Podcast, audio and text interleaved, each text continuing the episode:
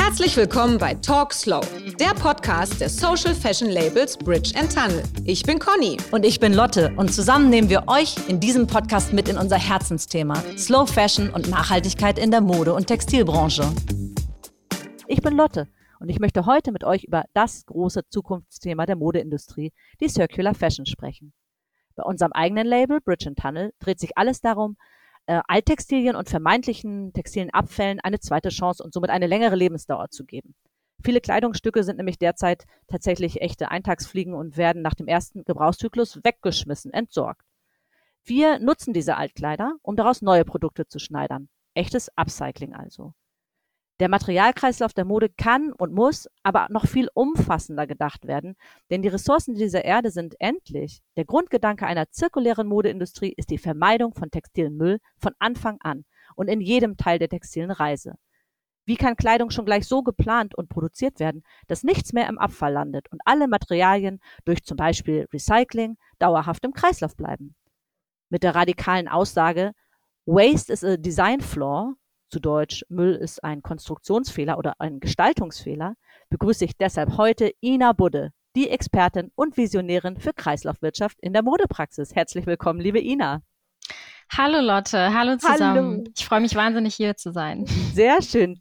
Sag mal, trägst du selber noch herkömmliche Mode oder bist du schon komplett auf einem neuen Planeten unterwegs?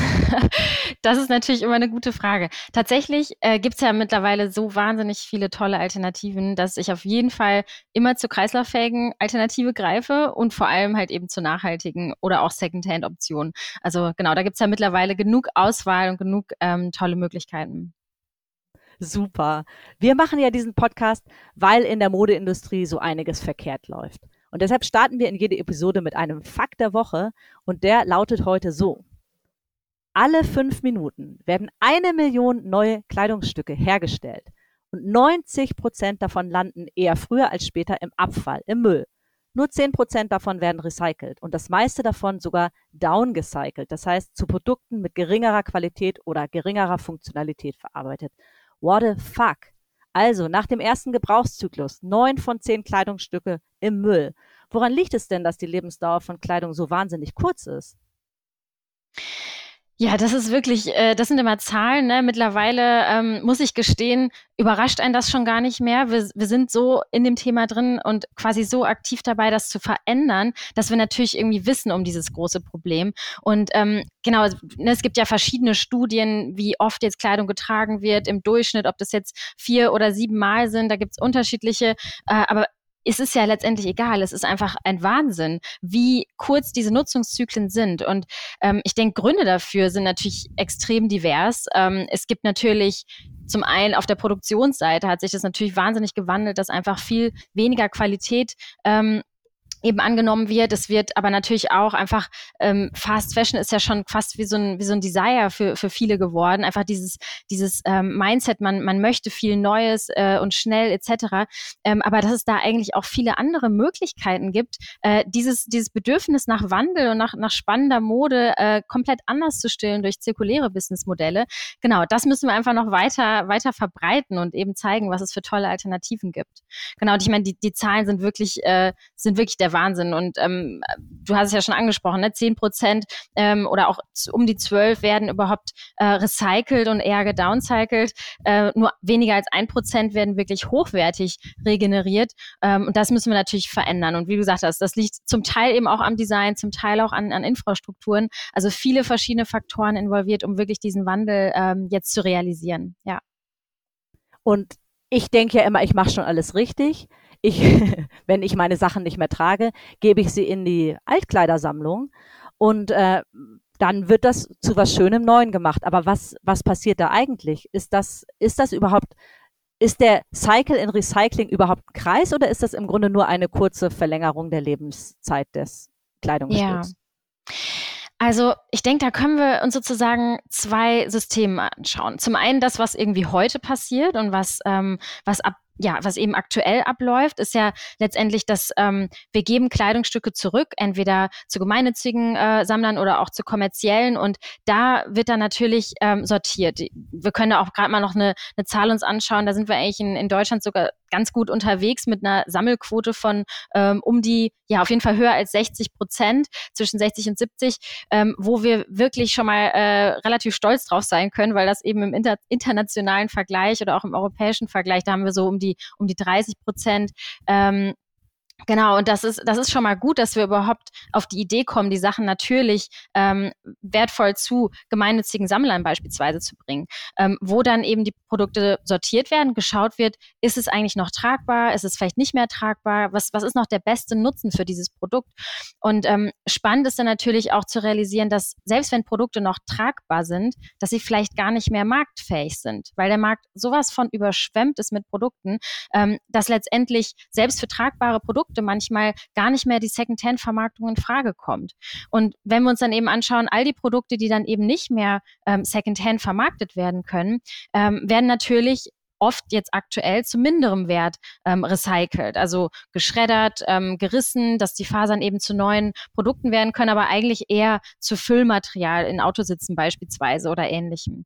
Und ähm, es gibt natürlich die große Chance, dass auch viel äh, intelligenter zu organisieren, ähm, beispielsweise durch innovative Recyclingverfahren, die eben ja die den Wert dieser Fasern erhalten können und wirklich zu neuen Fasern machen können, die wirklich wieder in Produkten hochwertig eingesetzt werden können.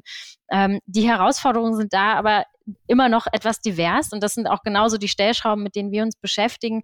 Zum einen, dass eben die Produkte von Anfang an für dieses Recycling designt werden, ähm, dass Kunden und Kundinnen überhaupt Bescheid wissen, welche Kanäle bieten sich denn an, um die Produkte zurückzubringen in so einen hochwertigen Kreislauf. Und dann zu guter Letzt die Sortierer, mit, mit denen wir auch eng zusammenarbeiten, dass dort eben auch diese Information über das Produkt vorliegt. Ähm, was ist denn jetzt hier drin? Was für ein Hauptmaterial haben wir hier und für welchen Recycler eignet sich das? Ähm, genau, das sind so die, die großen Säulen, die wir eigentlich ähm, ja, bewegen müssen, wenn wir uns eben Richtung Kreislaufwirtschaft bewegen wollen. Und das, genau, da sind wir ganz aktiv dran. Ja, und da haben wir auch ein ganz selber eine ganz tolle äh, Episode aufgenommen mit äh, Thomas Ahlmann vom äh, Dachverband Verwertung, der diese äh, Herausforderung an die Altkleider Industrie auch nochmal richtig toll skizziert hat. Ähm, ja, da habe ich mich total gefreut, das ja. zu hören. Ja, ist ein guter Partner von uns. Ähm, deswegen freuen wir uns da immer sehr, ja. Ja, du sagtest eben, die meisten ähm, downgecycelten Sachen, da, da werden die Fasern einfach zerrissen und im, oder die, die Kleidungsstücke zerrissen und gar nicht zu neuen Fasern regeneriert, sondern im Grunde einfach nur als Füllmaterial verwendet. Das heißt, diese Kleidungsstücke sind im Grunde kreislaufunfähig, wenn du so möchtest. Welche Materialien braucht es denn, um aus diesen, aus den Designs von heute die Rohstoffe von morgen zu machen? Sind das alles Kunstfasern? Ähm, nee, absolut. Also da gibt es tatsächlich für fast äh, jeden Case verschiedene Lösungen. Also ähm, was wir immer machen, wir, wir haben ja eben auch, machen Trainings mit, mit Unternehmen, mit Designern, um wirklich erstmal so dieses Verständnis zu vermitteln, was heißt denn eigentlich kreislauffähig für ein Produkt? Und da geht es natürlich zum einen um das Material, ähm, genau, was, was du schon erwähnt hast, zum anderen aber auch, wie ist das Produkt konstruiert? Wie werden Zutaten verarbeitet etc. Und ähm, es gibt auf jeden Fall innovative Lösungen für sehr, sehr viele Materialien. Also für, für Baumwolle gleich wie für Polyester, für Wolle, für Lyocell etc. Also es gibt wirklich für, äh, für ganz diverse äh, Rohmaterialien innovative Recyclingverfahren. Und man muss allerdings hinzusagen, dass sich die Unternehmen natürlich auf bestimmte Fasertypen fokussiert haben und, und einfach sehr, sehr ähm, ja, interessante Verfahren entwickelt haben, die immer speziell für, für ein oder zwei Fasertypen sind. Und insofern ist es natürlich für diese Unternehmen besonders vorteilhaft, wenn wir ein Produkt haben, was ähm, Design for Monomateriality folgt. Also wirklich, dass letztendlich ein Produkt aus einem Material ist, soweit, sofern das eben umsetzbar ist im Design, ist natürlich fürs Recycling ein großer Vorteil. Ähm, Technisch ist es auch möglich, ähm, Mischfasern zu recyceln. Da gibt es tolle Innovationen, die auf dem Weg sind, die zwar teils noch äh, im Labor stecken, aber wo wir auf jeden Fall sehen, das geht in die richtige Richtung. Ähm, aber dennoch ist es ja so, den größten Wert kann ich ja eigentlich herausholen, wenn ich wirklich ähm, das Material am meisten herausschöpfen kann, was ich auch wirklich wieder in neue Fasern bringen kann. Also wenn ich jetzt beispielsweise ein Verfahren habe, was, was Baumwolle auf innovative Weise äh, recycelt und ich habe 30 Prozent andere Materialien mit drin, dann bedeutet das für mich, dass ich 30 Prozent Abfall habe oder das im Bestfall vielleicht noch meinem Kollegen geben kann, der sozusagen dann das andere Recyclingverfahren abdecken kann. Aber das passiert in der Praxis tatsächlich noch nicht so. Ähm, insofern, genau, umso, umso äh, mehr Monomaterialität wir gewährleisten können, umso besser und auch umso nachhaltiger ist es letztendlich. Ah, okay, dann würde ich mich total freuen, wenn du einmal skizzierst, wie äh, der ideale Ablauf von zirkulärer Mode aussehen kann, so wie ihr euch das bei Circular Fashion vorstellt. Also von Entwurf übers Tragen bis zur Überführung in ein neues Material. Wo passiert das alles und wie wird das organisiert, so wie ihr euch das erdacht habt? Ja, sehr gern. Also wir ähm, wir fassen das mal so zusammen, dass wir sagen, wir brauchen eigentlich five steps to success. Ähm, und wir fangen ganz am Anfang an, ähm, erstmal das Produkt zu gestalten. Der erste Schritt ist, wir wollen natürlich kreislauffähige und gesunde Materialien auswählen. Und ähm, das bedeutet letztendlich, dass wir Materialien auswählen, die zum einen eben ökologisch natürlich auch sozial nachhaltig produziert wurden, aber vor allem auch eben ein, ein Safe Input sind für diese Produkte und auch ein Input sind, ähm, wo wirklich ein Recyclingverfahren existiert. Und dieses Produkt auch wieder zurücknehmen könnte. Ähm, das können wir uns vielleicht mal an, am Beispiel von einer Jacke vorstellen, die mhm. vielleicht normalerweise aus 20 verschiedenen Materialien besteht, am besten noch eine Membran hat, äh, etc., äh, Zutaten, Reißverschlüsse. Und ähm, wenn wir aber jetzt mal uns vorstellen, okay, was ist denn der, der Use Case von dieser Jacke? Ähm, sich auch zu überlegen, wie, wie lang sollte so ein Leben von so einer Jacke sein und dann danach wirklich auch die, die Materialien auszuwählen. Und da gibt es tolle Möglichkeiten auch für, für Monomaterialität, ähm, auch inklusive der Membran oder der Zutaten, der Reißverschlüsse, ähm, das wirklich ja, sorgfältig auszuwählen. Und der zweite Schritt ist dann eben äh, Design for Material Cyclability. Äh, damit meinen wir ganz genau, ähm, wie werden diese Materialien miteinander kombiniert? Ähm, man könnte ja auch einen, äh, einen Weg gehen, wo wir sagen, ähm, Design for Disassembly, also Design, mhm. wir designen die Jacke so, dass beispielsweise das Futter, was vielleicht eine andere Materialität hat, ähm, ausknöpfbar ist und damit vielleicht Leicht auch zu entfernen oder leichter genau. für den Verwerter dann auseinander zu, zu trennen wieder, ja? Ja, genau. Oder auch von uns als Kundin ähm, sozusagen diese, diese Jacke auch modular zu sehen und ah. zu sagen, ah. Mensch, äh, die kann ich im Winter wie im Sommer tragen, ähm, ist ne, wirklich äh, verschieden äh, einsetzbar, vielleicht sogar gut reparierbar. Und da sind wir eigentlich schon längst beim dritten Punkt, nämlich Design for Longevity, also wirklich für die Langlebigkeit auch zu gestalten. Ähm, und da eben zu schauen, genau, wie, wie können wir so, eine, so ein Produkt modular gestalten, dass man es auch über den gesamten Lebensweg an seine Bedürfnisse anpassen kann. Vielleicht auch ähm, für bestimmte Lebensumstände, wo ich vielleicht mal eine andere Größe habe. Wie kann ich diese Jacke anpassbar machen auf diese, auf diese Möglichkeiten? Ähm, das ist für uns eben auch ein Kernaspekt der Kreislaufwirtschaft, weil es geht nicht nur darum, es sofort zu recyceln, sondern wirklich auch erstmal lange zu nutzen und am besten natürlich auch ein System zu haben. Und damit wären wir beim vierten Punkt, ähm, quasi engage the user und, und circular Business Modelle, ähm, dass, dass, dass man als Brand tatsächlich auch neue Lösungen anbietet, wie dieser Nutzer oder diese Nutzerin das Produkt vielleicht nochmal zurückbringen kann, vielleicht für die Wiedernutzung äh, in einem brandeigenen Second-Hand-Store ähm, angeboten werden kann. Ähm, oder beispielsweise eine neue Färbung bekommen kann, repariert werden kann. Also da haben wir tolle, tolle Partner wie zum Beispiel Silphie, die eben äh, zwei Jahre lang Garantie anbieten, äh, wo man eben das Produkt zurückbringen kann und ähm, ja wieder wieder aufhübschen oder eben auch äh, einen neuen Kunden finden kann. Genau. Ja. Und damit äh, ja, geht es dann letztendlich zum fünften Punkt. Wir müssen ähm, auch Infrastrukturen und, und Kreisläufe schaffen und Partnerschaften schaffen, ähm, um letztendlich diesen, diesen diese Blackbox von äh, Sortierung zum Recycling etc. alles zu organisieren. Also, also Rücknahmekanäle, Partnerschaften mit, mit Sortierern, die wirklich intelligente Sortierung vorantreiben, wie zum Beispiel Verwertung, die ja eben ähm, ja mit ihren gemeinnützigen Sammlern und Sortierern ähm, schon auch unser System einsetzen äh, in, in Piloten, um wirklich ja Produkte zu, zu erkennen, was für Materialien haben die. Und da kann ich gleich noch ein bisschen mehr zu erzählen, aber vielleicht erstmal soweit der, der Überblick. Genau. Ja, super. Also auf, du hattest gerade gesagt, es sind momentan noch Piloten. Ähm, wo steht denn die Modeindustrie da bis, bis jetzt? Wo, auf, an welchem Punkt sind die? Ist schon richtig erkannt worden? Ja, das ist ein Zukunftsthema, das müssen wir im großen Stil angreifen. Oder ist es jetzt, müsst ihr noch sehr, sehr viel ähm, Überzeugungsarbeit leisten? Ja, also wir finden es tatsächlich großartig, was in den letzten Jahren passiert ist. Ne? Also es gibt ähm, mittlerweile haben ja mehr als 12 Prozent des also globalen Modemarktes sich committed, kreislauffähig zu werden. Mhm. Ähm, das hört sich jetzt auch trotzdem noch wie eine kleine Zahl an. Aber es ist, es ist schon, glaube ich, ne, so ein öffentliches Commitment zu machen und zu sagen, wir sind auf dem Weg. Das traut sich auch nicht jeder, weil viele arbeiten auch schon im, im stillen Kämmerlein, machen, machen tolle Sachen, aber trauen sich noch gar nicht so recht drüber zu sprechen, ähm, weil natürlich auch noch nicht alles ähm, sozusagen Gold ist und weil man natürlich ja. auch irgendwo noch auf dem Weg ist. Ne? Und, und weil ähm, vor allen Dingen die Frage ja auch ist, was, was wird unter Kreislauffähigkeit verstanden? Also das, wenn es nur um ja. eine Rücknahme, eine Rücknahme von, ähm, von Alttextilien mit einem 10% Gutschein dann für Neutextilien gemeint ist und äh, das wird dann einfach zum Verwerter gegeben, ist natürlich schon ein Schritt, aber ist ja noch nicht genau das, was, ähm, was eigentlich das gesamte Potenzial abbildet. Da gebe ich dir völlig recht, absolut. Und ähm, genau, und, und, zu deinem Punkt sozusagen, wo, wo sind wir denn schon am weitesten? Mhm. Ne? Also aus unserer Sicht ähm, würden wir so sagen, also wir, wir arbeiten ja tatsächlich an, an allen Punkten des Kreislaufs. Ähm, zum einen beim Circular Design, eben mit, mit Trainings, aber auch mit unserer Circular Design Software, um wirklich bei der Produktgestaltung zu unterstützen und konkrete Lösungen zu geben, Materialvorschläge zu machen. Und ich glaube, das ist ein Bereich, wo viele, ähm, viele Unternehmen schon so ihren ersten Schritt gemacht haben. Und Genau, da arbeiten wir auch mit den, mit den globalen Playern zusammen, wie, wie H&M, Hugo Boss, Zalando, die, die sind alle auf dem Weg und, und arbeiten da eben eng zusammen, um, ja, kreislauffähige Produkte nach vorne zu bringen. Und, ähm, da sehen wir auf jeden Fall ganz viel, was da schon passiert.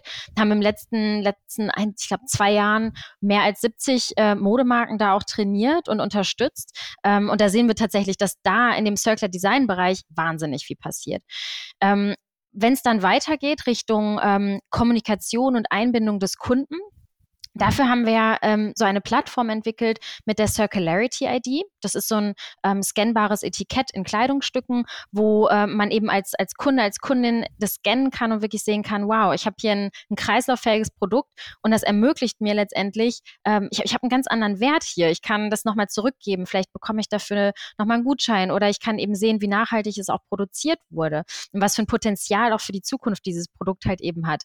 Und ähm, genau, da sind wir auch ähm, sehr gut unterwegs. Da haben wir aktuell äh, beispielsweise Zalando nutzt ähm, diese ID schon in, in der Redesign-Kollektion. Ähm, wir haben aber auch gerade ganz spannend, ähm, die in den letzten ähm, Wochen und Monaten an einem äh, Kreislaufpilot gearbeitet, ähm, wo letztendlich fünf verschiedene Modemarken aktuell zusammenarbeiten und das eben auch pilotieren. Das machen wir eben zusammen mit Verwertung als, als äh, Kooperation, äh, um wirklich mal so einen gesamten Kreislauf zu pilotieren. Also das heißt, da ist auch die Circularity ID schon in vielen anderen Produkten äh, implementiert und das ist wirklich ein ganz spannender Austausch. Ähm, genau, und das ist letztendlich auch das, wo, glaube ich, noch Pilotierung nötig ist, ähm, diese Schnittstelle zu den Sortierern, zu den Recyclern. Also da haben wir äh, einen Prototyp unserer intelligenten Sortierstation, die dann tatsächlich in diesen Sortierwerken steht ähm, und dann eben die Sortierperson unterstützt, bessere mhm. Entscheidungen zu treffen. Ähm, ja, zu weil wissen, man muss sich das ja. ja so vorstellen, bisher wird das nicht von einer Maschine gemacht, dieses Sortieren. Ne? Da stehen echte Menschen an echten, sehr, sehr großen Sortieranlagen und gucken sich die Kleidungsstücke tatsächlich noch per Auge an.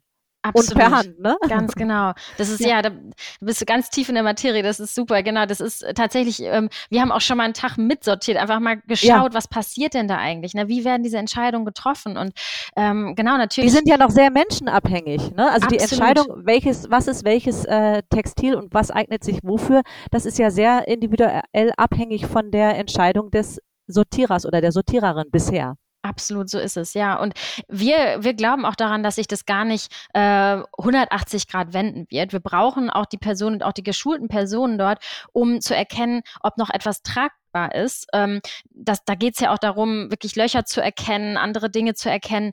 Ähm, das wird sich nicht komplett ändern. Das ist auch gut so. Wir wollen einfach die Person dort vor Ort besser unterstützen, ähm, noch bessere Entscheidungen zu treffen. Und das funktioniert letztendlich so, dass die, diese Circularity ID ähm, dort gescannt werden kann. Also da sind einfach Scanner unter diesen Tischen.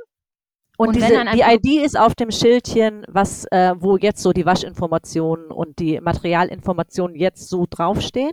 Also das ja, heißt, ja, genau, da kann es sein. Es kann ja. aber auch, also das ist auch noch ein, ganz anderes spannendes Thema. Da gibt es äh, nämlich verschiedene IDs, die auch beispielsweise als Faden in der Naht eingebracht werden können. Äh, es kann auch als Knopf ähm, angebracht mhm. werden. Das sind dann NFC oder RFID-Chips. Genau. Also, also so äh, kontaktloses äh, Auslesen von, ganz von genau. Chips. Mhm. Genau, genau, weil wir da halt, da haben wir auch viele Tests gemacht und eben gesehen, wenn jetzt die Sortierpersonen da auch noch äh, nach einem Code suchen müssen oder ähnliches, das äh, ne, verlängert die Sortierzeit ungemein. Das heißt, äh, wir brauchen einfach was ähm, Effizientes und Gutes, was sie wirklich unterstützt. Und das sind eben diese kontaktlosen IDs, äh, die da gescannt werden können und wo dann eben auf einem Bildschirm erscheint, äh, um was für eine Marke handelt es sich hier, was ist es für eine Produktgruppe. Und je nachdem, ähm, welchen, ja, welchen Zustand das Produkt hat, ne, zu welchem, in welchen Container kann ich dieses Produkt jetzt mhm. legen und zu welchem Recycler muss das. Genau. Und was da sozusagen im, im unsichtbaren Hintergrund passiert, ähm, ist letztendlich eine, ja, ein, eine Recycling-Kalkulation. Also wir haben da eine, ähm, eine Software entwickelt, die letztendlich zum einen die Materialdaten ähm, ausliest, die wir eben auf dieser ID oder beziehungsweise über diese ID äh, zugänglich machen ist in einem standardisierten Format abgespeichert und gleichzeitig haben wir die äh, Recycling-Anforderungen der verschiedenen innovativen Recycler eingesammelt. Und dann kann sozusagen diese intelligente Sortiersoftware kalkulieren, Mensch, welches Produkt passt denn jetzt am besten zu welchem Recycler? Und das ist das, was dann den Sortierpersonen äh, eben ja ganz viel hilft in dem Moment. Das finde ich ja spannend. Also besonders diese innovativen Recycler, darüber habe ich noch ehrlich gesagt gar nicht viel gehört. Ähm, wenn du einmal erzähl, also es gibt anscheinend Recycler, die sich direkt an die Altkleiderverwerter wenden und sagen, folgende Materialien nehmen wir euch ab, weil wir damit Folgendes vorhaben. Kannst du mir das erklären?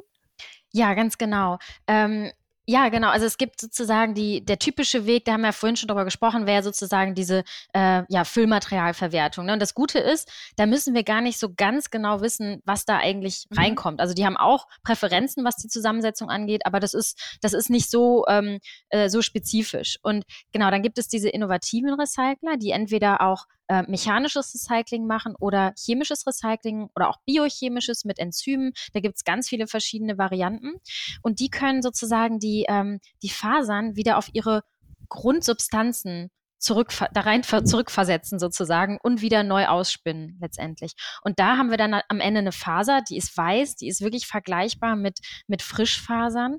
Und ähm, das ist dann letztendlich wirklich so ein Kreislauf, wie wir uns ihn vorstellen, weil, weil wir damit wirklich auch die, die, die Modemarken und Designer wieder glücklich machen können, dass sie sozusagen auch ihre, ähm, ihre Fasern beziehen können, die sie sich wünschen und nicht einen Misch aus, aus allem ganz ne, zusammen. Genau. Und die haben aber natürlich etwas äh, höhere Anforderungen als jetzt so ein Füllmaterialhersteller. Ne? Die brauchen, die müssen wissen, auch was sind für Chemikalien da drin, was haben wir für, für Färbemethoden, was wurde da verwendet, ähm, gibt es eine bestimmte Outdoor-Ausrüstung, die da, eine wasserabweisende Ausrüstung, die da drauf ist. Das sind alles Informationen, die wir dann auch brauchen und die wir deswegen auch schon im ersten äh, sozusagen Loop bei der Herstellung des Produktes mit einsammeln. Genau, und die wird dann in der ID festgeschrieben und da, das, da kann sie dann ausgelesen werden. Finde ich Ganz ja genau. spannend. Genau. Und dann, er, dann kann sich ein ähm, Hersteller von schönen Materialien, also ich sage gar nicht mal äh, innovativen Materialien, aber es kann ja auch einfach um die Schönheit des Produkts gehen, sich ähm, den, den Faden wieder als solchen bei, der, bei dem innovativen Recycler bestellen und daraus dann neue Stoffe machen.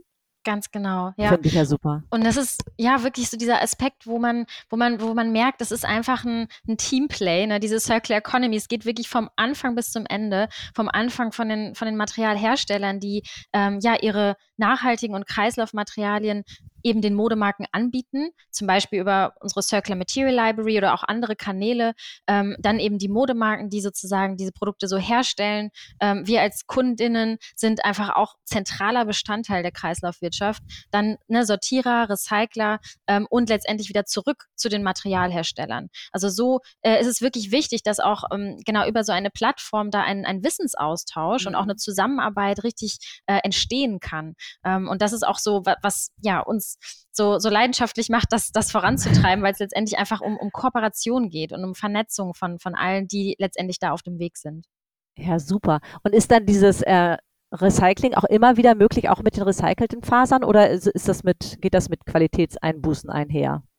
Ja, das ist ein ganz wichtiger Punkt, den du ansprichst, weil das ist unterschiedlich. Also wenn wir jetzt das mechanische Recycling uns anschauen, wo ähm, dann vielleicht Fasern ähm, ja spezifisch sortiert wurden und wir haben mhm. beispielsweise nur Baumwolle zusammen, das wird ähm, gerissen, dann brauchen wir meistens noch Frischfasern, die wir wieder hinzufügen müssen, um eine hohe Qualität zu erzeugen. Weil man sich ja vorstellen kann, dass wenn was gerissen wird, werden die Fasern kürzer, ne? Und genau. man kann sie nicht mehr so gut zu so einem Garn verspinnen. Oder, oder es hat dann einen anderen Look and Feel, wenn man das zu einem Garn verspinnen würde, ne? Genau, also da, genau, da, das ist, äh, das ist absolut so. Und da gibt es halt auch verschiedene Qualitätsstufen. Da gibt es auch ganz innovative äh, mechanische Recycler, die es schon total gut geschafft haben, wirklich sehr hohe Prozentzahlen von recycelten ähm, Fasern mit einzubringen. Oder wenn wir über Pre-Consumer Waste äh, sprechen und das mit einbringen, weil es einfach nochmal ein, ähm, äh, eine stärkere Konstante hat von, von dem, wie die Fasern beschaffen sind.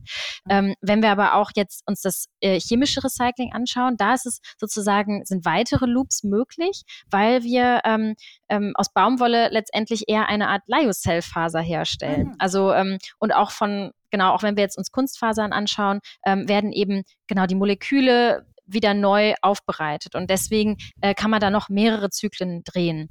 Ähm, aber allgemein kann man sagen, es ist ja so, wenn wir jetzt Produkte recyceln, da sind ja jetzt nicht nur Produkte dabei, die schon fünfmal recycelt wurden. Es kommen ja, ja. immer wieder auch frische Produkte mit dazu. Und letztendlich geht es um den Mix der, ähm, der Menge, die dann da ist, dass da einfach eine hohe Qualität da ist. Und ähm, insofern, genau, kommen da ja auch immer wieder, wieder frische Fasern mit dazu, ohnehin. Guess what? Wir freuen uns riesig, einen Sponsor an Bord unseres Podcasts begrüßen zu dürfen. Und das ist natürlich nicht irgendwer, sondern eine Brand der Nachhaltigkeit und ein achtsamer Umgang mit Ressourcen genauso am Herzen liegt wie uns. Es handelt sich um Stilnest, ein kleines nachhaltiges Schmucklabel mit Sitz in Berlin, wo die fairen Schätzchen im wahrsten Sinne des Wortes designt werden. Und alle Teile werden dann von einem Familienbetrieb in Süddeutschland in Handarbeit gefertigt. Und das, Achtung, jetzt kommt's, extra für dich on demand. Und durch diese On-Demand-Policy gibt es bei Steelnest also keine Überproduktion, was ich mega finde. Zudem, hallo Partner in Crime, verwenden sie ausschließlich recyceltes Gold und Silber. Diese stammen überwiegend aus der Schmuck- und Uhrenindustrie. Das können dann zum Beispiel alte Schmuckstücke sein, aber auch Polierstaub oder Späne, die während der Herstellung zum Beispiel von einem Uhrengehäuse anfallen. Daraus werden dann richtig schöne Ringe, Ohrringe und Ketten. Und extra cool finde ich, dass es bei Stilnest einen Reparatur- und Neuveredelungsservice gibt. Und viele, viele Pflegetipps, damit du richtig lange Freude an deinem neuen Lieblingsstück hast. Yes. Achtung, jetzt fühlen wir uns wie echte Fairfluencer. Mit dem Code TalkSlow10, also TalkSlow10, bekommt ihr 10% auf alle Produkte, außer Blogger-Kollektion und das Atelier-Kit. Da unterbreche ich nämlich unser Gespräch für unsere Good News. Das sind diese guten Nachrichten, die auf unser Bemühen um eine faire Modewelt einzahlen. Und die sagen heute uns, dass mit Zero- oder Minimal Waste-Prozessen schätzungsweise 15 bis 30 Prozent textile Überschüsse vermieden werden. Also dieser Pre-Consumer Waste schon ausgeschaltet wird, bevor er überhaupt entsteht. Das ist doch eigentlich super, oder nicht? Absolut. Also ähm, das ist ja letztendlich auch, wenn wir uns da den, den Impact anschauen, wie viel, ne, wenn man, man hat vielleicht schon mal so ein Lifecycle Assessment von einem Produkt gesehen. Und wenn wir uns vorstellen, es geht ja nicht nur um das Produkt, was da ist, sondern auch um alles, was davor schon passiert, die ganzen Materialien, die zusätzlich eingesetzt werden, äh, müssen da ja auch mit äh, einbezogen werden. Und das, wenn man das eben reduzieren kann, ist es auf jeden Fall äh, schon mal ein großer Meilenstein.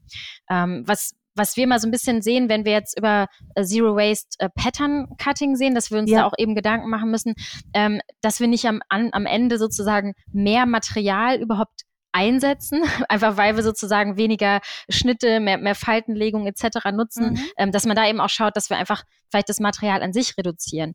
Achso, ähm, du meinst, wenn man durch, äh, durch den Schnitt weil man keinen Verschnitt haben will, sozusagen sehr viel drapiert und dadurch einfach sehr viel Material eingesetzt wird? Ja, ganz genau. Ah. Ja, genau, da kann man einfach nochmal drauf achten. Ähm, und vielleicht auch gleichzeitig auch nochmal diesen Aspekt des ähm, Zero Waste im Sinne von, ähm, dass, dass es wirklich ein, ein neues Leben für dieses Produkt geben kann, mit einzubeziehen, dass es eben auch holistisch ist. Genau. Also am Ende des, des äh, ersten Lebenszyklus dann sozusagen. Ganz genau, ne? ja. ja perfekt. Ihr habt ja sowieso einen sehr ganzheitlichen Ansatz, würde ich sagen, für eure Services. Ne? Das geht ja von der Designerin über den, dann den Stoffhändler bis zum Verwertungsbetrieb. Ähm, und ihr bietet wirklich für jede, für jede stelle eine Schnittstelle an, kann ich jetzt mal so sagen. Und muss man nicht zusätzlich eigentlich auch die Ansätze schon direkt in der Lehre etablieren, also direkt im Studium der DesignerInnen oder ModemanagerInnen, damit die das morgen schon direkt in, in ihre Unternehmen tragen können? Unbedingt. Unbedingt, ähm, absolut wichtig. Und ich glaube auch genau das, was du davor noch ähm, so zusammengefasst hast, ist eben auch essentiell genau da zu vermitteln. Ähm, weil letztendlich geht es ja darum, dass wir nicht mehr in Silos denken. Wir müssen mhm. sozusagen Win-Win-Situationen herstellen, dass, ähm, dass man eben als, als Recycler muss man Informationen mit dem Anfang der Kette teilen, damit man selber auch nachher wieder davon profitiert. Ne? Und als, als Gestalter, als Designer oder auch als Designstudent, Studentin ähm, müssen wir uns natürlich auch überlegen, ähm, interdisziplinär auch, ne, auch über unseren normalen Bereich hinaus, wie wird dieses Produkt später angeboten? Was ist denn das, das Geschäftsmodell? Was ist denn der, der Nutzungszyklus von so einem Produkt? Und wie kann ich vielleicht durch die Gestaltung ähm, enormen Impact und, und Einfluss üben auf den gesamten Lebensweg des Produktes? Das ist wirklich ähm, ja so eine, so eine Erkenntnis, die, die glaube ich auch sehr empowering sein kann, sich zu überlegen, Mensch, als Gestalter habe ich das eigentlich in der Hand, ähm, zu definieren, ob ein Produkt nochmal repariert werden kann, ob ein Produkt ähm, vielleicht so langlebig ist, dass sich dass sich ein Renting-Modell Geschäftsmodell lohnt. Ähm, da, da gibt es eben wahnsinnig viele Möglichkeiten, wenn man erstmal so versteht, dass dass man eben interdisziplinär schauen muss und dass man eben aus diesem Silo-Denken heraus muss. Genau. Ja, und dass die Designerin nicht nur für die schöne, für die schöne Seite der Mode zuständig ist, sondern auch äh, richtig äh, Verantwortung übernehmen kann. Das finde ich eigentlich immer, äh, immer einen schönen Gedanken. Absolut. Und ich denke, dieses, das ist auch das, was es so spannend macht, weil, wo wir immer sagen, auch in, in unseren Trainings, das ist eigentlich keine Limitierung ist. Circular mhm. Design wirkt vielleicht erstmal so, oh, ich kann jetzt, ne, ich sollte keine, keine Knöpfe verwenden oder wie auch immer. Da könnte man ja auf Gedanken kommen, wie, wie kann ich denn jetzt ein Produkt überhaupt gestalten? Aber dass man dadurch eigentlich eher wie so einen Hebel hat, Innovation voranzutreiben und auch Kreativität ähm, mit einzubringen und ja, das als Treiber für Innovation und Kreativität zu begreifen, ne, dass man auf einmal auf die Idee kommt, Mensch, ich kann ja schraubbare Knöpfe nutzen oder ich kann, ähm, ne, also da gibt es dann tausend Ideen, auf die man sonst vielleicht gar nicht gekommen wäre. Ähm, und, und, das ist, glaube ich, das, wo, es auch spannend wird, wenn man das wirklich eben als, als positiven Treiber nutzt und nicht als Limitierung, äh, um das eben auch voranzubringen. Ja, richtig toll. Also ähm, im Grunde aus der, aus der Not oder die Not gar nicht, gar nicht als Not zu begreifen, sondern als große Chance und als großen, großen Hebel, den man ansetzen kann. Absolut. Und auch zu sehen, dass es letztendlich bei ähm, den Gestaltern der Zukunft gar nicht mehr um ja, um Personen und Aufgaben geht, wo man überlegt, Mensch, was, welche Farbe ist denn jetzt Trend ja. und wie, ne, wie, wie muss jetzt die Form sein für den, für den nächsten Sommer? Also das, das sind einfach, ne, es sind viel, viel anspruchsvollere Themen, wenn man sagt, dieses Produkt soll halt ganzheitlich schön sein. Da geht es halt zum einen natürlich auch, wenn man es jetzt nochmal auf das Produkt bezieht, auf die Konstruktion, aber eben auch auf, ähm, auf den, den Purpose und den Sinn von diesem Produkt. Ne? Dass man überlegt, ähm, was, wie kann ich denn jetzt eine Person wirklich glücklich machen mit diesem Produkt und ja, diese Schönheit wirklich nochmal anders denken und seine, seine Rolle als Gestalter im System einfach nochmal ganz anders zu begreifen und auch diesen, diesen System Design Aspekt mit reinzubringen, dass wir eigentlich, wir sind eigentlich Gestalter eines Systems und nicht nur Gestalter von Produkten, weil wir letztendlich, das sind alles ähm, Berührungspunkte mit, mit Personen, mit Menschen, ne, wie wir, die, die letztendlich äh, auch auch das, wie wir leben, beeinflussen können. Und ich glaube, das ist ja, wo es wirklich dann spannend wird und äh, genau alle Gestalter von, von heute und morgen sich äh, ja nochmal viel, viel spannendere Gedanken machen können als, als bisher. Ja, da habe ich bei euch auf der Seite auch das schöne, den schönen Begriff der emotional, emotional durability gesehen, also der emotionalen ähm, äh, äh Langlebigkeit oder so. Ne? Dass ein Produkt ähm, oder ein Kleidungsstück einen ja auch das, das, man hat, es ist ja ein Teil von einem im idealen Fall. Und da hat, finde ich, äh, die Designerin oder der Designer, Designer dann ja auch einen höheren Auftrag als die reine Dekoration. Absolut, da teile ich, das teile ich absolut. Und das ist wirklich spannend, wenn man da mal schaut, was gibt's denn da für Methoden, ne? dass man überlegt, ähm, wie kann denn so ein Stoff auch immer schöner werden mit dem Altern? Ja. Ne? Also da gibt es äh, Ideen und Möglichkeiten, wo auf einmal äh, Muster hervorgehoben werden und erst sichtbar werden, wenn ein Produkt sozusagen schon länger in der Nutzung ist. Oder das kann auch ganz simpel die Geschichte des Produktes sein. Ne? Wie wurde das Produkt hergestellt, dass man da einfach mehr darüber erfährt. Ähm, und Genau, also auch vielleicht diese Interaktion, das, ähm, das versuchen wir auch über diese Circularity ID Produktseite nochmal mit reinzubringen, eben zu zeigen, ähm, wie viele Personen hatten denn dieses Produkt schon vorher? Ne? Also, dass man da auch in der Zukunft so ein Feature hat, wo man dann sagt, Mensch, ich, ich habe das Produkt hier und da Secondhand gekauft, habe es hier nochmal zurückgegeben, dass man so ein bisschen den Lebensweg von einem Produkt auch erfahrbar macht. Und ich denke, das sind alles so Sachen, die, die einem nochmal mehr wieder bewusst machen, ähm, dass hier wirklich auch, dass es sich um, um Produkte handelt, die sind äh, ne, von Menschenhand hergestellt, da, da ist Gedanken und, und auch ja, da ist einfach sehr viel eingeflossen und dass wir das eben auch wertschätzen müssen und auch ähm, ja einfach lange tragen und, und ja Spaß haben am Tragen und äh, das auch immer wertschätzen. Genau. Absolut. Ich meine, es ist natürlich auch umso leichter, je besser die Qualität eines Kleidungsstückes ist, ne? Und umso größer die Freude dran sein kann. Viele Expertinnen sagen, ähm, dass die Kreislaufwirtschaft neben diesem Benefit für Mensch und Umwelt aber auch hohe finanzielle Potenziale für Unternehmen birgt wo genau schlummern denn die Gewinnpotenziale? Also was, was kann neben dem, dem Benefit für Mensch und Umwelt die eine Firma dazu bringen, zu sagen, ja, müssen wir machen?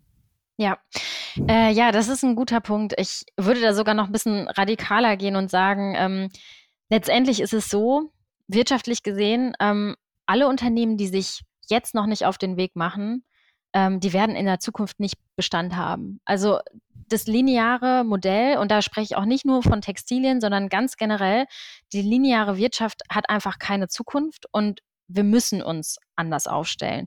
Ähm, das hat einfach damit zu tun, dass Ressourcen endlich sind, dass wie wir Ressourcen aktuell einsetzen, dass es einfach nicht zukunftsfähig ist und dass wir uns wirklich Gedanken machen müssen, ähm, auch die Preise dafür werden natürlich steigen. Ne? Das ist ja logisch. Wenn, mhm. wenn wir äh, weiter Ressourcen so extrahieren, wie wir das aktuell machen, ähm, werden da auch die Preise für steigen und Recycling Ne, Fasern oder auch Recyclingmaterialien generell ähm, werden natürlich auch attraktiver im Preis. Also das sind so ganz grundsätzliche ähm, Strömungen, die natürlich sich da bewegen. Ähm, aber dann auch darüber hinaus äh, kann man natürlich sehen, dass es wahnsinnige Potenziale birgt, ähm, was, was die ganzen Recommerce-Modelle oder auch Wiedernutzungsmodelle und Services um ein Produkt herum ähm, eben ausmacht. Also ein Reparierservice zu haben, ein, ein Renting-Modell zu haben. Na, wenn, wir, wenn wir ein Produkt schon langlebig gestalten, dann ist es natürlich auch ein viel größerer Wert, wenn ich das Produkt mehrfach anbieten kann und eben ein Rücknahmemodell dafür habe. Und das, das Tolle daran ist, dass es sich wirklich gegenseitig befruchtet auf jeden Fall. Also wenn ich jetzt mhm. ein Produkt für, äh, für das Recycling gestalte oder auch für die Wiedernutzung, ähm, unterstütze ich ja auch das gesamte Recycling-System und mache das auch wieder effizienter.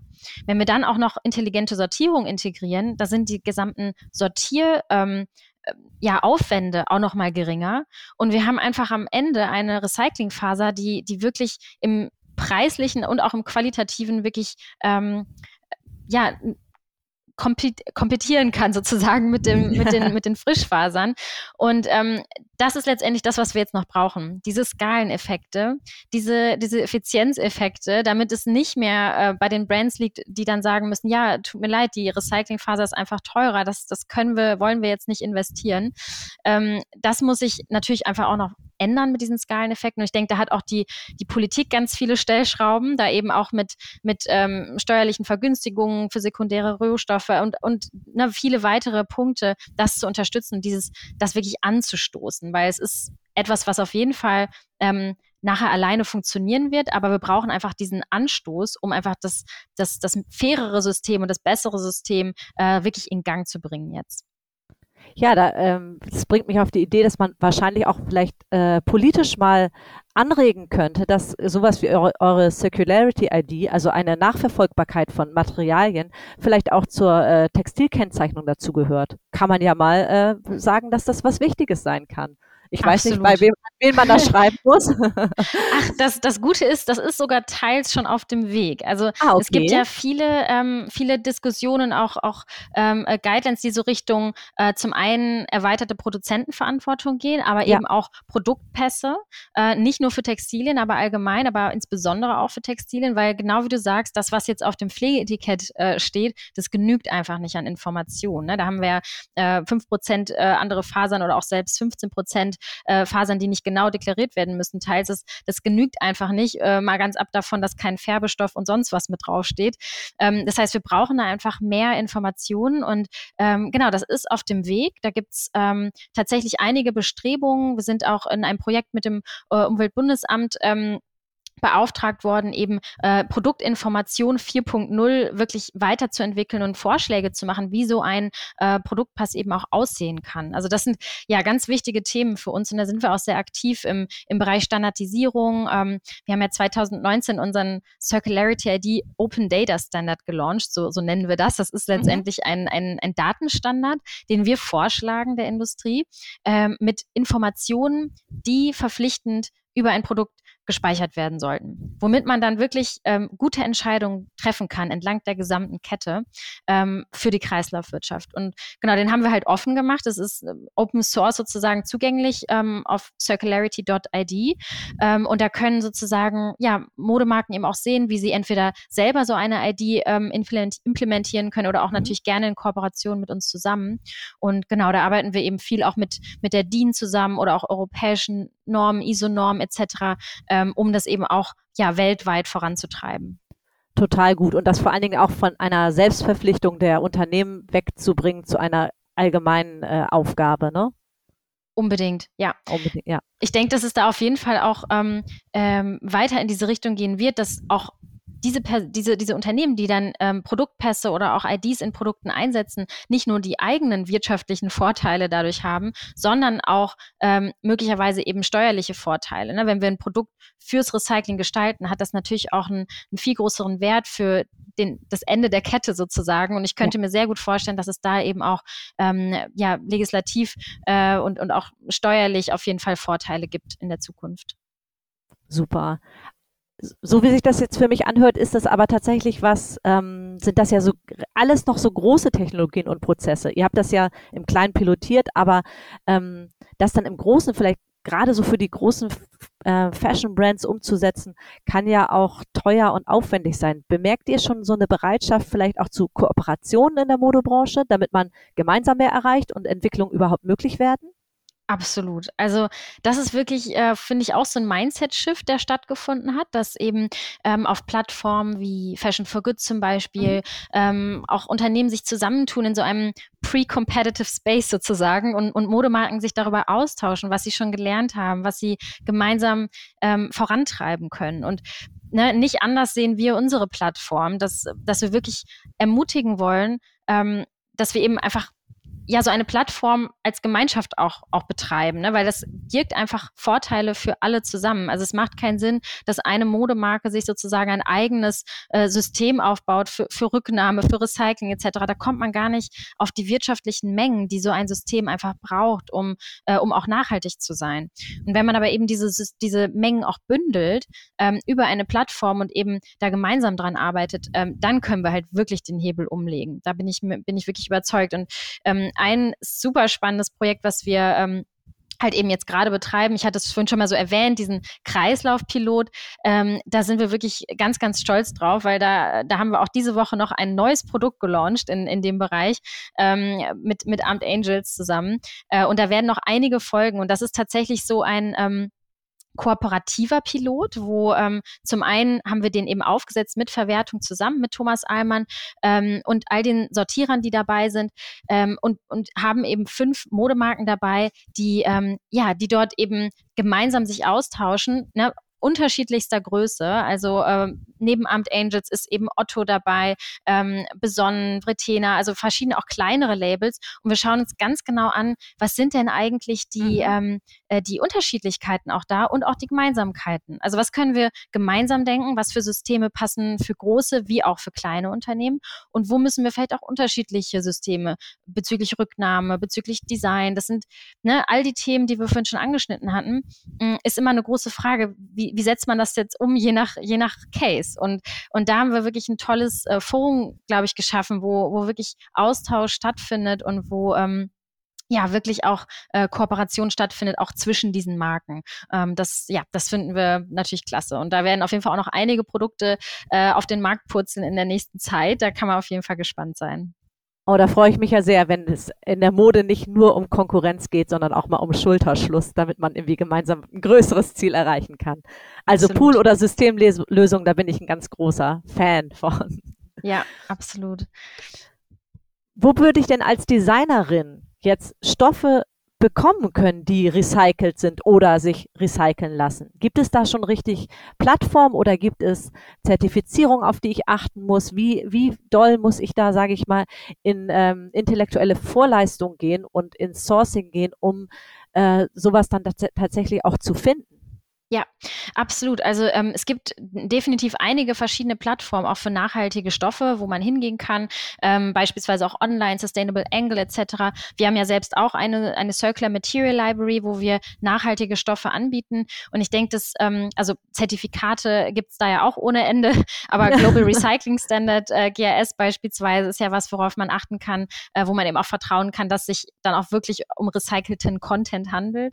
Ähm, das, was für uns nochmal wichtig wichtig ist, ist eben diese Recyclingfähigkeit dann in der Zukunft. Und mhm. ich denke, da ist auf jeden Fall noch, ähm, noch wenig anderes auf dem Markt. Also ich glaube, da sind wir gerade tatsächlich die, die ersten und einzigen, die eigentlich eine Plattform haben, wo man recyclingfähige Stoffe finden kann und wo eben auch ähm, beschrieben wird, für welchen Kreislauf eignet sich denn jetzt dieser Stoff, damit ich dann als, ähm, ne, als ein, auch ein brillantes Produkt erstellen kann und die richtigen Stoffe damit kombinieren kann. Genau, da haben wir dann so, so ein kleines Symbol ähm, äh, an jedem Produkt, ob eben es recyclingfähig ist und wenn ja, für welchen Materialkreislauf. Ähm, das kann man bei uns eben auch finden. Genau. Und kann man da schon richtig de, aus dem Vollen schöpfen? Weil die Schönheit so der Mode es. oder der Spaß an der Mode liegt ja irgendwie so an, an, an diesem ganz individuellen Look and Feel und an ganz bestimmten Eigenschaften, die man, die ein bestimmter Stoff für ein bestimmtes Kleidungsstück haben soll. Absolut, ja, genau. Da, da legen wir auch großen Wert drauf. Wir haben auch wirklich spannende äh, Stoffe mit drauf, auch, auch beispielsweise Lederalternativen, äh, innovative Stoffe dort. Unsere äh, Circular Material Managerin hat äh, früher bei Pinatex gearbeitet. Das kennt ah, vielleicht die ein oder ja, andere, genau. Die machen Und, Ananas äh, oder machen einen Lederersatz aus Ananasfasern. Ganz ne? genau, ja. ja. Genau, und da gibt's äh, ja noch äh, viele, viele weitere spannende Materialien und wirklich innovative Sachen äh, zu entdecken. Und darüber hinaus ähm, kann man ja auch sagen, dass äh, letztendlich ist es ja auch toll, wenn, wenn eine Modemarke oder eine Designerin sozusagen mit, mit ihren bestehenden Lieferanten sich auf diesen Weg machen will und bestehende mhm. Materialien vielleicht hinterfragen will. Und da können wir halt auch unterstützen und einfach einen, einen Circular Material Check äh, machen für, für die, die Stoffe, mhm. die vielleicht ohnehin auch vielleicht ähm, jede Saison wieder eingesetzt werden, um auch zu sagen, ja, super, das ist eigentlich auch schon kreislauffähig für den und den Bereich und dass man dann vielleicht nur noch äh, die, die passenden Zutaten findet, die passenden Knöpfe, Reißverschlüsse oder auch das, das Interfacing, die, die Einlage sozusagen, ähm, dann noch bei uns findet oder so. Also das gibt, da gibt es auch Möglichkeiten, das zu kombinieren. Das klingt auf jeden Fall so, als ob es wieder Spaß machen könnte, Mode zu machen. genau. Du und ich, äh, in, meinem, in meinem Empfinden ist es so, dass immer mehr zirkuläre Plattformen oder äh, zirkuläre ähm, äh, Firmen auftauchen. Wonach bewertest denn du, ob die wirklich zirkulär agieren oder ob das im Grunde noch dieses ist, wir benutzen zum Beispiel recycelte Stoffe aber wir achten noch nicht so darauf, wie es nach dem ersten Zyklus weitergeht. Ja, ähm, genau, das, das ist ein super wichtiger Aspekt ähm, aus unserer Sicht, weil wenn ich jetzt recycelte Stoffe einsetze, das ist ja auch oft nur ähm, eine Symptomarbeit. Also wir nutzen beispielsweise ähm, recycelte PET-Flaschen, die dadurch mhm. dann sogar äh, ihren, ihren Bottle Grade äh, Qualität verlieren. Dadurch, Aber da hat man ja, da hat man ja das Gefühl, das ist gerade in aller Munde und in so jeder, in je, bei jede Mode, große Modemarke hat irgendwie eine kleine Capsule Collection, wo, was ich, nochmal 30 Prozent recycelte PET-Flaschen verwurstet werden. Ja, ganz genau. Ich meine, man muss auch ehrlicherweise dazu sagen, die Alternativen sind jetzt auch noch nicht äh, so, so extrem etabliert, äh, dass man sagen könnte, Mensch, ne, kauft doch einfach hier, da Textil zu Textil recyceltes Polyester. Das ist einfach noch im Prozess auch. Also die Alternativen dafür ähm, müssen auch einfach noch skalieren. Das ist so. Ähm, aber trotzdem finde ich es einfach wichtig zu verstehen, dass das noch nicht der, der heilige Gral ist. Also da sind wir noch nicht angekommen. Das ist, ne, da müssen wir auch genau hinschauen, weil beispielsweise auch ne, Polyester und auch recyceltes Polyester eben auch Schwermetalle wie Antimon beinhalten können und ähm, wir einfach schauen müssen, ist es denn eigentlich jetzt ein Stoff, der überhaupt dafür gedacht war, auf der Haut getragen zu werden. dass man sich das auch nochmal hinterfragt und, und, nicht einfach sagt, Mensch, wir haben jetzt hier was recycelt, das ist auf jeden Fall schon mal besser als, als alles, äh, als alle Frischfasern. Nee, da müssen wir schon genauer hinschauen, ob wir auch eben diese gesunden Kreisläufe schaffen können, weil wir wollen ja ein positives System, was auch lange überdauern kann und nicht Materialien zirkulieren lassen, die wir eigentlich lieber aus dem Kreislauf ausschließen wollen. Ne, also das ist auf jeden Fall, glaube ich, ganz wichtig, nochmal so zu verstehen, diese, diese Verschiedenheit da und ähm, ne, ich meine, und, und wenn jetzt ein, ein Unternehmen erstmal angefangen hat, nur recycelte Stoffe einzusetzen, beispielsweise recycelte Baumwolle oder ähnliches. Ähm, das ist ja auch schon super. Ich würde es jetzt aber mhm. noch nicht als zirkuläres Brand oder zirkuläres Produkt als solches ähm, betiteln, weil es einfach noch auf dem Weg ist, weil einfach für eine ganzheitliche, holistische Kreislaufwirtschaft und, und Circular Economy, da gehört einfach noch mal ein bisschen mehr dazu. Und da gehört eben auch dazu, dass wir nicht nur zurückschauen und sagen, wir retten hier ein bisschen Abfall, sondern wir schauen in die Zukunft und sagen, wir, wir retten dieses Produkt davor, dass es überhaupt jemals Abfall wird. Also das ist, glaube ich, nochmal der, der, der kleine, feine Unterschied, aber wo es auch dann letztendlich drauf ankommt, ähm, nicht nur das Produkt zu denken, sondern auch das System zu denken und vor allem ein, ein zukunftsfähiges System, wo alle Akteure ähm, angesprochen werden und angespielt werden, die dann ihre, ihre, ähm, ihre, ihre Contribution sozusagen mit, mit reinbringen können. Ja, und absolut äh, richtig jetzt zum Thema Contribution. Was können denn wir als VerbraucherInnen mit unserem Konsumverhalten oder mit unserem Kaufverhalten tun, um eure große Mission voranzutreiben und gemeinsam den Kreis zu schließen? Ja, auf jeden Fall ganz, ganz viel möglich. Ähm, zuallererst gibt es ja einfach wahnsinnig viele ähm, nachhaltige Concept Stores, die unbedingt unterstützt werden sollten, die einfach so eine tolle Arbeit machen, Produkte zu kuratieren, darunter Love Echo beispielsweise und auch ja viele andere tolle Stores, wo man wirklich auch mit Vertrauen ja hingehen kann und äh, ne, die nehmen einem ja sozusagen die Arbeit ab, jetzt jedes einzelne Siegel nochmal zu prüfen, sondern einfach mhm. wollen damit auch erleichtern und, und in, den Modekauf oder auch die Modemietung sozusagen wieder, wieder Spaß machen soll. Ähm, das auf jeden Fall. Es gibt ja auch die Plattform Get Changed. Ähm, oder auch Green Fashion Tours, um irgendwie zu erfahren, wo gibt es denn diese Concept Stores, wo, wo in Deutschland oder auch in, in anderen äh, Ländern, wo kann ich denn nachhaltige Mode auch in Stores offline finden und natürlich auch viele Online-Stores haben mittlerweile da eine tolle Auswahl. Ähm, und speziell für kreislauffähige Mode ähm, können wir natürlich empfehlen, immer zu schauen, hat das Produkt eine Circularity-ID? Ähm, und da kann man auf jeden Fall zum einen fündig werden bei, ähm, bei Zalando der Eigenmarke Redesign ähm, oder der Kollektion Redesign ähm, und natürlich auch bei den Marken des Kreislaufpilots, den wir jetzt gerade aktuell haben. Amt Angels, äh, wie gesagt, diese Woche das Circular T nochmal neu gelauncht, jetzt mit dem intelligenten NFC-Chip. Äh, das ist auf jeden Fall, glaube ich, sehr, sehr spannend, das ähm, mal sich anzuschauen und, und auszuprobieren. Und genau, viele weitere Marken sind da unterwegs oder haben auch schon tolle Kollektionen, wie Veretena und viele andere. Also äh, ich denke, da ist, da ist viel möglich und es ist sehr, sehr spannend, das ähm, Ganze mal ähm, ja, zu sich anzuschauen und ja, neue Mode zu finden. Ach toll. Damit ist unsere Zeit auch schon fast um, Ina. Wahnsinn, äh, super ergiebig und hochgradig spannend finde ich das Thema. Also ich habe das Gefühl, ähm, wir haben dich gerade erst angepiekst und an der Oberfläche gekratzt und du hast äh, so ein umfassendes oder ihr habt so ein umfassendes äh, Wissen und ein, ein tolles System etabliert, was absolut äh, zukunftsweisend ist. Also, bevor ich dich verabschiede, würde ich dich dann äh, doch trotzdem noch um etwas bitten.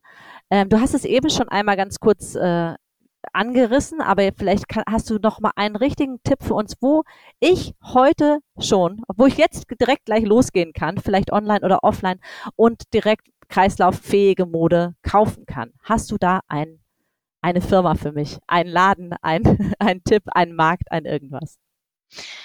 Ähm, genau, also auf jeden Fall bei Amt Angels, bei mhm. Zalando mhm. teilweise. Wo erkenne ich, genau. wo erkenne ich das, woran erkenne ich dann die kreislauffähige Mode? Ist das, gibt es da eine, einen Button oder irgendwie ein, ein großes, äh, ein Siegel, ein Zeichen, das ich direkt zuschlagen kann? Genau, also in, in all den ähm, Produkten, die oder ne, Marken, die ich gerade nannte, da sind dann sozusagen diese Circularity-IDs gezeigt und ähm, da kann man eben auch nochmal scannen und mehr darüber erfahren, warum und inwiefern so ein Produkt überhaupt kreislauffähig ist. Ähm, also genau, da kann man auf jeden Fall nachsuchen. Also darauf nochmal mehr achten, Circularity ID hauptsächlich zu erkennen als so ein QR-Code, oder? Genau, entweder als QR-Code oder auch unsichtbar. Ähm, bei ah. Amt Angels beispielsweise ist es eben unsichtbar äh, im Ärmel integriert, aber eben ah. auch erklärt auf der Webseite. Also da ähm, sieht man eben auch äh, und kann ja mehr darüber erfahren. Super, ich halte die Augen offen. Macht es bitte alles so sichtbar wie möglich. Sehr schön. Ich danke dir für diese super, super coole Anregung. Danke für dieses Schlusswort und für diesen super Tipp. Das war so spannend heute. Ich habe richtig viel gelernt. Ich muss, glaube ich, noch viel nachschlagen auch. Vielen Dank, dass du heute da warst. Wir wünschen dir und uns allen, dass dieser, sage ich mal, Teufelskreis der Mode bald zu einem echten äh, zu einer echten Circularity shiftet. Lotte, vielen, vielen Dank. Es hat mir wahnsinnig viel Spaß gemacht und ich wünsche allen viel Spaß beim Entdecken. Das war Talk Slow, der Podcast, bei dem wir sehr schnell über Slow Fashion sprechen. Mit euren Hosts Conny und Lotte. Unter der tollen Mitarbeit von Katja Diembeck. Produktion von Nordisch. Abonniert unseren Podcast Talk Slow überall dort, wo man Podcasts hören kann. Wenn ihr mehr lesen wollt, schaut auf www.talkslow.de vorbei oder auf unserem Instagram-Account talkslow.podcast. Bis zum nächsten Mal und vergesst nicht, keep it slow.